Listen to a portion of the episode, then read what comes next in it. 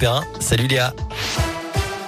Salut Cyril, salut à tous et à la une de l'actualité, levez le pied avant les fêtes, c'est le message du gouvernement qui a annoncé plusieurs mesures hier pour freiner la cinquième vague de l'épidémie, parmi elles la fermeture des discothèques pour un mois à partir de vendredi. Plus largement, Jean Castex a appelé les Français à éviter les événements festifs jusqu'aux fêtes de fin d'année.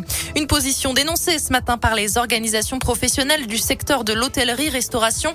Elle déplore une vague d'annulations de dîners, de soirées et autres réceptions d'entreprises. Elle réclame également un accompagnement économique de la part de l'État. Les entreprises, elles, sont invitées à remettre en place le télétravail. Les contrôles seront renforcés dès la semaine prochaine pour vérifier que la mesure est bien appliquée. Le gouvernement recommande deux à trois jours par semaine pour les entreprises qui le peuvent. En ce qui concerne les écoles, le protocole sanitaire va passer au niveau 3, le retour du masque en extérieur en primaire à partir de jeudi et des mesures pour éviter le brassage à la cantine dès lundi. Concernant les vaccins, 8 millions de créneaux de vaccination pour la dose de rappel vont être ouverts dans les prochains jours pour 15 millions de Français d'ici fin décembre, annonçait ce matin le porte-parole du gouvernement, Gabriel Attal. Les enfants de 5 à 11 ans les plus fragiles pourront être vaccinés à partir de la fin de semaine prochaine. Ça concerne environ 360 000 jeunes.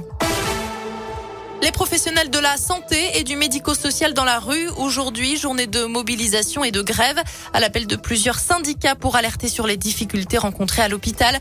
Des rassemblements ont eu lieu dans la matinée un peu partout dans la région. Le rendez-vous était donné à partir de 13h30 à Lyon, place Jean Massé. Des revendications qui portent sur les salaires, mais aussi les formations et les évolutions de carrière. J-1 avant le coup d'envoi de la fête des Lumières, le plus gros événement lyonnais de l'année, est de retour après une édition 2020 annulée. Au programme 31 œuvres sur 27 sites différents comme à Bellecour, place des Jacobins et des terreaux, la cathédrale Saint-Jean aussi, la place Louis Pradel et le parc de la Tête d'Or. D'ailleurs, vous avez peut-être déjà aperçu les différentes structures en train d'être montées. L'heure est au dernier réglage. Un rassemblement prévu aujourd'hui au lycée Robert Douaneau à Vaux-en-Velin en soutien à deux élèves menacés d'expulsion. Les professeurs, les élèves, les parents d'élèves se réuniront devant l'établissement à 17h. Allez, on passe au sport et du foot avec PSG Bruges à suivre à partir de 18h45. Dernier match de la phase de groupe de la Ligue des Champions. Les Parisiens déjà assurés de jouer les huitièmes. Lille jouera demain à Wolfsburg pour tenter de se qualifier à son tour. Et puis en tennis, on connaît les dates de la cinquième édition de l'Open Park Auvergne-Rhône-Alpes. Ce sera du 15 au 21 mai 2022 au parc de la Tête d'Or. On termine ce journal avec la météo. Des nuages qui persistent hein, cet après-midi dans le département du Rhône. On attend de la pluie aussi ce soir.